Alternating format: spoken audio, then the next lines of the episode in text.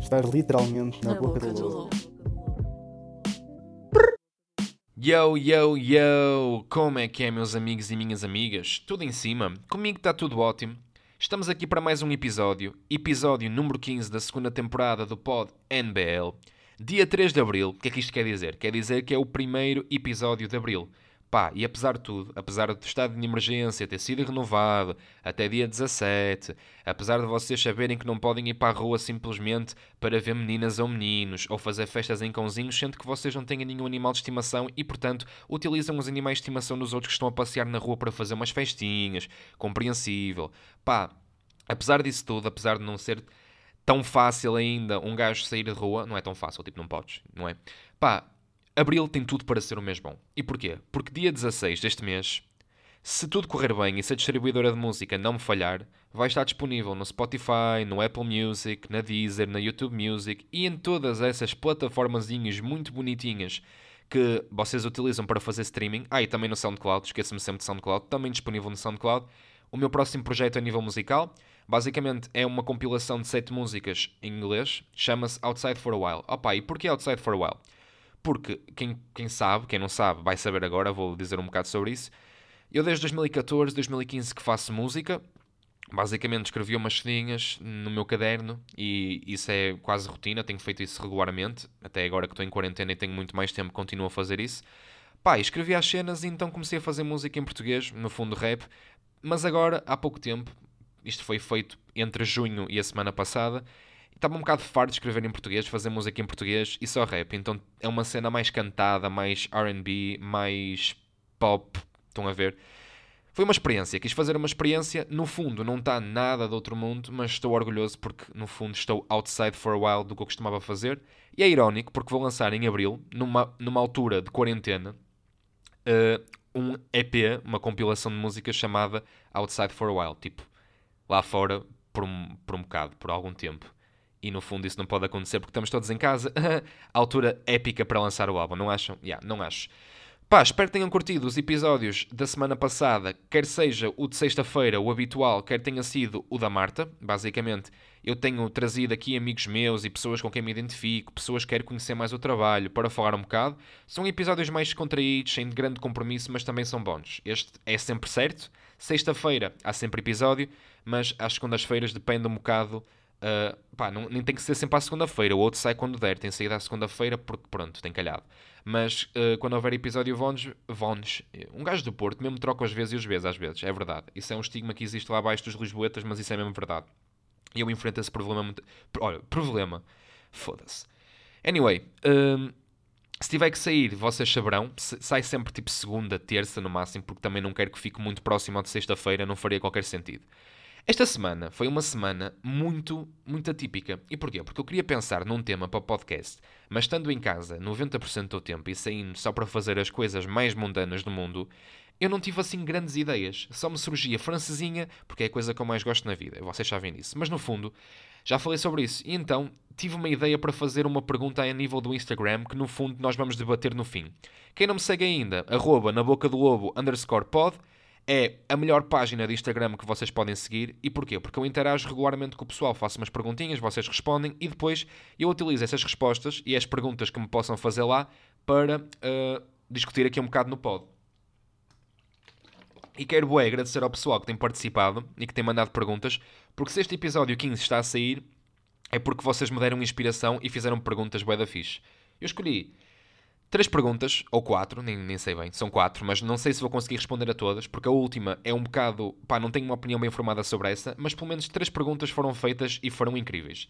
Opa, e a primeira pergunta foi o Pedro Araújo que fez. Grande abraço, mano, obrigado pela pergunta. Fizeste três perguntas, eu só escolhi uh, uma porque acho que é aquela que dá mais pano para mangas para falar, apesar de que as outras são boas interessantes, mas tenho que pensar melhor sobre elas para ter uma informação, para ter uma opinião formada. E o Pedro perguntou-me Uh, qual é para ti a importância de ter uma licenciatura ou curso superior na vida atual? Consideras isso indispensável ou dispensável? Opa, é uma pergunta bué da fixe. E porquê? Porque às vezes pergunto-me a, a, mesma coisa a mim próprio. Quem não sabe, eu estou aí na faculdade, estou a estudar então uma licenciatura em Ciências Biomédicas Laboratoriais e, se Deus quiser, nem não é que eu seja religioso, não é? Mas se tudo correr bem, uh, acabo este ano, não é?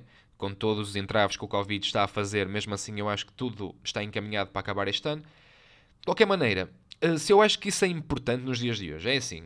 Em primeiro lugar, é normal que uma licenciatura, um mestrado, um doutoramento seja de facto uma, uma porta de entrada no mercado de trabalho, porque de facto é verdade. Tanto, uh, opa, mas sabemos bem que pessoas que têm licenciatura, mestrados e doutoramentos também não têm 100% de empregabilidade. Não é bem assim, não é? És licenciado, uh, estás emprego. Não, depende muito do curso. E porquê? Porque eu acho que ultimamente, nos últimos tempos, verifica-se uma cena que é uh, a faculdade ser mais, mais como um passo seguinte e não como uma vontade. Estão a perceber?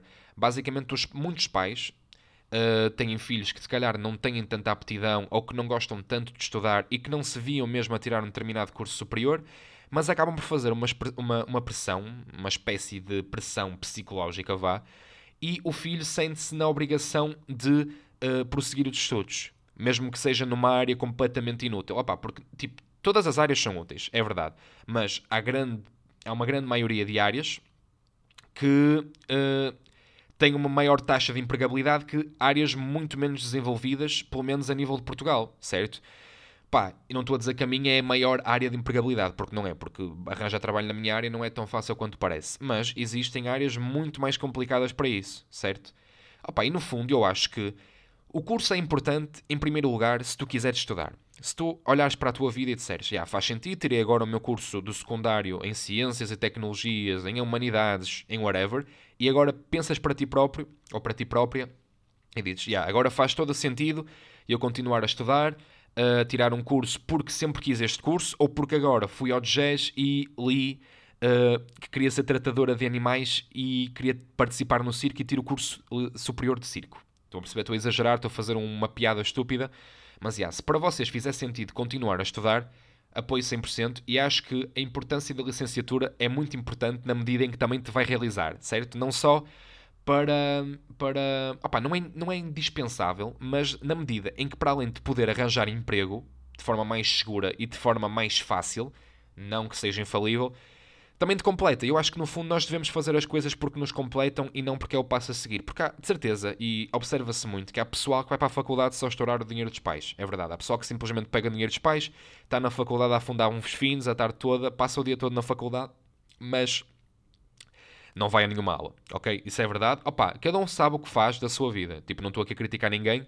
Quem quer fazer isso faz, quem tem dinheiro para fazer isso faz, quem, quem os pais aceitam que, faça, que seja feito isso, tranquilo mas estão a perceber a minha cena. No entanto, eu acho que se tu não tiveres gosto por nenhum curso em específico, ou não tiveres cabeça para estudar, ou não quiseres estudar, pá, não é uma cena assim tão importante. Não, não, acaba, não acaba o mundo, estão a perceber?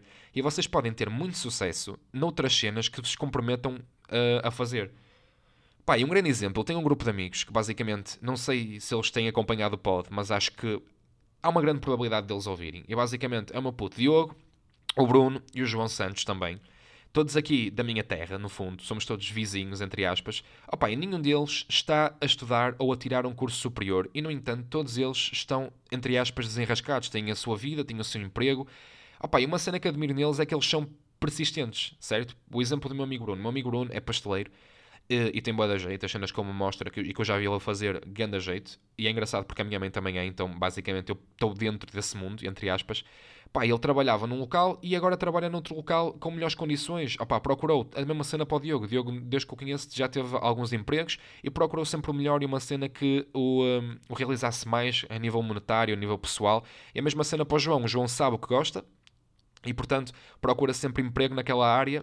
Opá, e são pessoas que, no que fazem, são bons e gostam do que fazem e, portanto, no fundo, isso uh, mostra que o curso não é assim tão indispensável quanto isso, certo? Isto no fundo depende do gosto pessoal, do que a pessoa uh, quer fazer da sua vida, do que a realiza, do que uh, opá, da capacidade que a pessoa tem para continuar a fazer uma licenciatura, opá, porque não é fácil, certo? Tipo, imagina, qualquer pessoa faz uma licenciatura, mas não é bem assim, certo? Primeiro é que há que entrar, mas entrar nem é a parte mais difícil, certo? A parte mais difícil é aguentar toda a pressão, porque isto a certa altura começa a ser uma avalanche. E o pessoal que está na faculdade, de certeza, concorda comigo. E agora estamos um bocado desnorteados porque estamos em casa, certo? Estamos em casa, temos na mesma obrigações, mas. Opá, é estranho, porque temos obrigações, mas é como se não tivéssemos, porque isto sabe a férias. Estão a perceber? Pá, está a ser uma altura complicada nesse sentido. Pá, Pedro, espero que tenha respondido à tua pergunta. Opá, no fundo, eu acho indispensável se tu queres fazer alguma coisa que só uh, é possível ter acesso, tipo medicina. Tipo, tu não vais ser médico sem estudar, como é óbvio. Técnico de laboratório, enfermeiro, uh, opá, mesmo engenheiro mecânico, engenheiro químico. Pá, tu não podes ser nada dessas cenas se não estudares ou se não enverdares para uma área que te permita ter uma, uma, uma formação muito específica, certo? Opa, mas tem que haver pessoas para tudo. Se toda, toda a gente uh, seguisse a nova tendência que é entrar na faculdade para dizer que entramos, porque há pessoal que, não, que, tem, que tem medo de não entrar na faculdade, tem medo de uh, fazer outra coisa, tem medo de gostar de fazer uma coisa que não requeira estudos superiores. Pá, não tem que ter medo Cada emprego é tão digno quanto o outro. Um carteiro tem tanta importância como médico. Para mim, eu, acho, eu vejo as cenas assim. Há empregos, portanto, que não têm assim um grande impacto. Mas, tipo, até um lixeiro tem tanta importância como o médico. Opa, ok, o médico salva pessoas, o lixeiro salva as ruas. Não, não é bem assim. Tipo, se não fossem os lixeiros, a quantidade de pessoas porcas que vivem nesta merda de planeta já viram o atulhamento que ia estar nas ruas? As beatas a amontoar, as pessoas que vão pôr o, o lixo, tipo, no caixote e deixam fora. E, yeah, tipo, no fundo, cada profissão tem a sua função e eu acho que são todas bem importantes. E portanto, acho que essa nova cena de as pessoas terem quase medo e acharem que estão a falhar por não conseguirem entrar na faculdade ou por não prosseguirem estudos e serem de certa forma recriminadas, entre aspas, pela família, é estúpido. Tu podes ser uma pessoa com um emprego como pasteleiro, padeiro, carteiro, podes ser também talhante, podes ser bué das cenas. E há uma arte que eu curto bué, que já vou falar, que tem a ver com a pergunta, com a pergunta seguinte, que são cenas dignas e são precisas, ok? Tipo, a nossa sociedade depende não só dos médicos e não só dos enfermeiros, mas também tipo de pessoas como a minha mãe que trabalham em centros comerciais, em shoppings, em, uh, eh, um, em supermercados, em hipermercados, estão a perceber? E portanto, yeah, é dispensável segundo um ponto de vista e indispensável se tiveres mesmo um objetivo que queiras alcançar. Pá, é a minha opinião. Se calhar fica um bocado confuso. Opa, mas desculpem, eu já estou com a cabeça a dar o peito nesta quarentena. Estão a ver? Tipo, já nem sei o que digo, já nem sei o que falo. Outra pergunta. A segunda pergunta foi da Bárbara Pires. Grande beijinho, Bárbara. Obrigado por ouvires.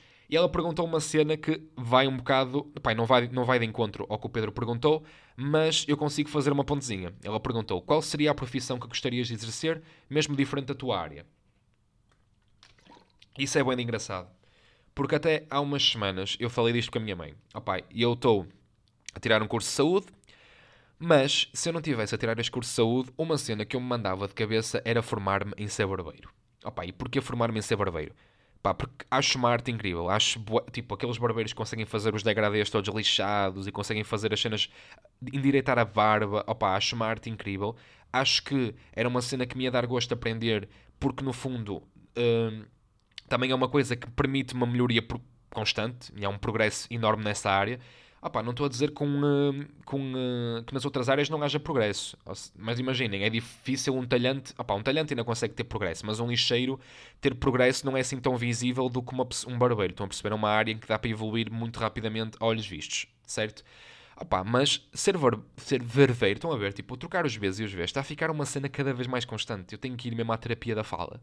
Mas anyway, ser barbeiro não é assim tão fácil quanto isso. E porquê? Porque não, vocês não notaram que há coisa de 3, 4 anos começaram a aparecer grande, uma maior parte, tipo, um maior número de, de barbearias. Basicamente, antes era uma coisa um pouco rara. Tipo, eu lembro-me de existir uma, duas em Gaia conhecidas que se falavam, e agora tu vais dar uma voltinha à Gaia e vês no mínimo 4 a 5 barbearias por rua. Não, também não, mas está um grande número exagerado de barbearias agora a abrir. Portanto, para ser barbeiro tinha que ser numa altura ótima, se calhar esta não é a melhor altura, e tinha que ser bom naquilo que faço, é verdade.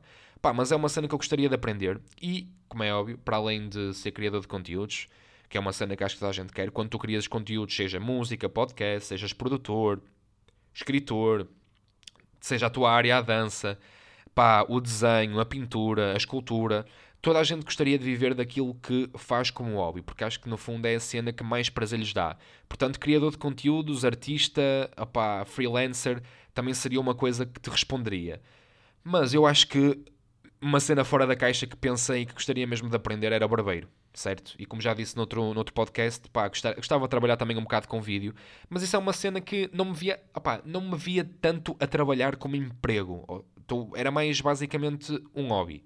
Enquanto que barbeiro conseguia levantar-me da, das 7 às 5 e trabalhar o dia todo e acho que, que ia curtir. Ia curtir a cena, claro que primeiro tinha que aprender e há sempre aquela fase frustrante em que nós, pá, claro que há pessoas que têm mais apetência que outras, mas eu acho que com esforço e dedicação conseguimos todos dar um jeitinho numa arte e aos poucos vamos melhorando. Quando há, quando há gosto e vontade, portanto não era assim um problema tão grande. Mas, já, yeah, barbeiro, definitivamente a minha profissão, se não fosse... Uh, técnico superior de. Opá, essa não é a minha profissão, mas é o curso que estou a tirar, basicamente técnico superior de diagnóstico e terapêutica, basicamente técnico superior de laboratório.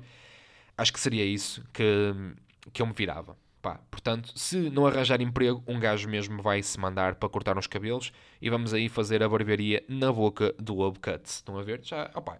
E era engraçado. O pessoal que ouvia o podcast tinha 15% de desconto no corte e, portanto, isso ajudava os dois negócios. Estão a ver?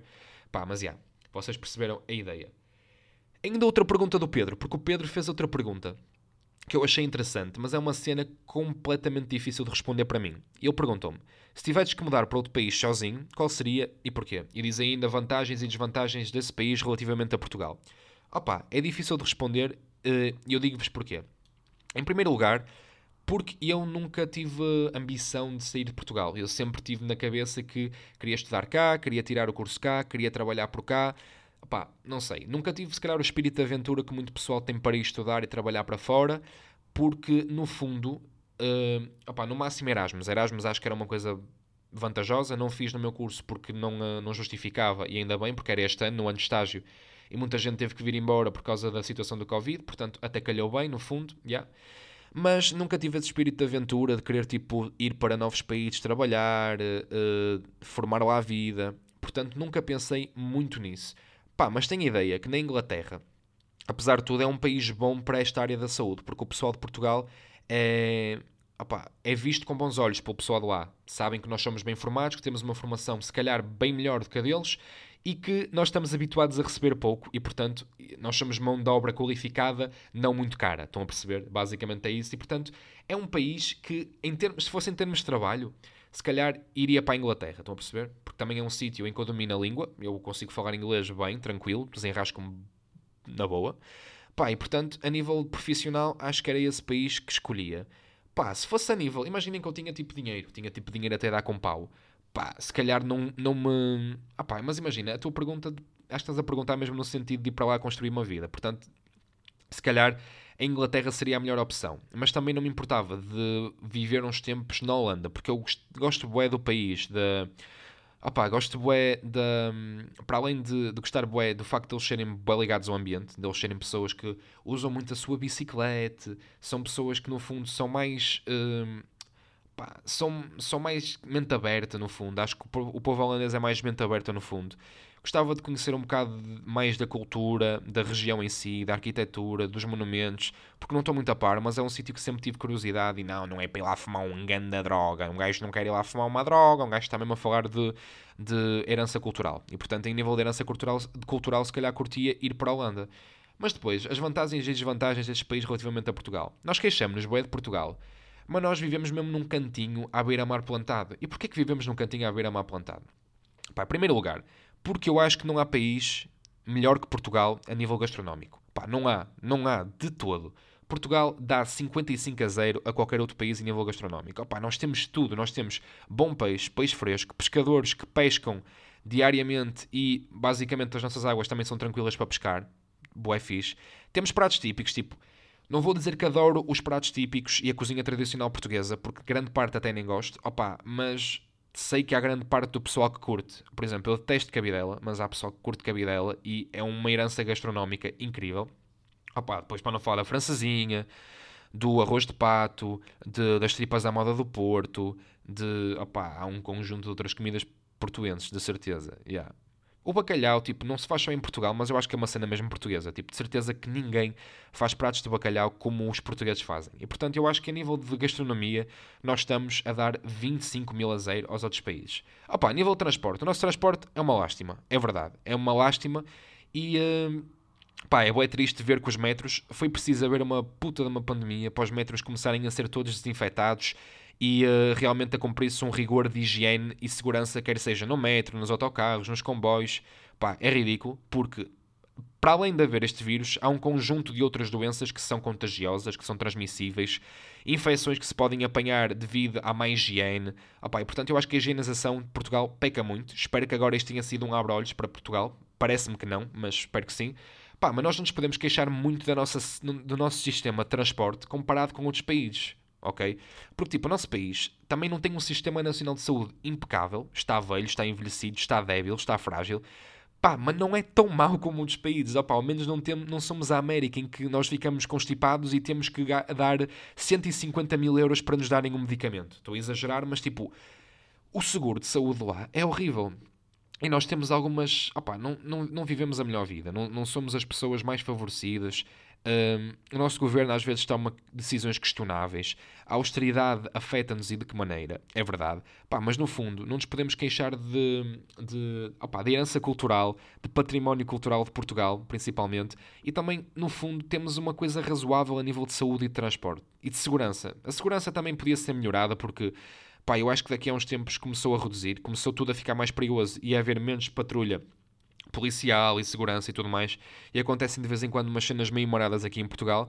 Pá, mas yeah, acho que somos um país mesmo tipo above average, eu acho. Tipo, podem achar o contrário e achar que Portugal é uma merda e que não nos paga o que nós merecemos, é verdade, essa parte concordo. A nível de, do wage, de salário, é um bocado deprimente. Pá, mas eu acho que Portugal também é um país tranquilo, é um país tipo razoável em todos os aspectos. Opa, e não se esqueçam que nós temos o fado, nós temos, uh, opa, nós temos Fátima, temos o fado, temos o Cristiano Ronaldo, temos o José Mourinho. Opa, temos um conjunto de heranças portuguesas e relíquias portuguesas muito, muito fixe. E portanto eu acho que Portugal, o que eu iria ter mais saudades de deixar em Portugal para além da gastronomia, da comida, da, pá, depois nunca poderia comer uma francinha em Inglaterra. Tipo, até pode existir um café português que faça francinha, mas nunca vai ser a mesma cena. Estão a perceber? Para, para além de ter saudades da comida, de uma boa feijoada, de uma francesinha, de alguma coisa assim, ia ter saudades também do pessoal que deixo cá. A maior parte dos meus amigos, tipo, maior parte, quase 95% dos meus amigos vivem cá, em Portugal, quer seja no Porto, quer seja em Lisboa, quer seja em Porto Alegre, quer seja em Vila Real. Pá, estão cá em Portugal, é muito mais fácil viajar entre países do que entre países, certo? Apesar de que hoje em dia é muito facilitado. Mas já, yeah, estão a perceber o que eu quero dizer. E é principalmente a minha família, que eu tipo, não quero estar a... Imagina, não quero depender da minha família em termos monetários, mas como é óbvio, quero manter contacto e quero que façam parte da minha vida no futuro. E se calhar é um bocado isso, o facto de ser apegado aos meus pais, principalmente, e também gostar muito dos meus avós, dos meus tios, etc. Um, um bocado de ser. É, foi, é por causa disso, se calhar, que um, não tenho tanto espírito de aventura e nunca pensei muito sobre ir viver para outro país. Pá, mas definitivamente, Inglaterra se tivesse mesmo com necessidade de formar uma vida e se em Portugal não tivesse a dar, pá, mas uh, gostava de conhecer a Holanda também e gostava bué também de viver em Itália. Não sei bem aonde, se calhar Florença.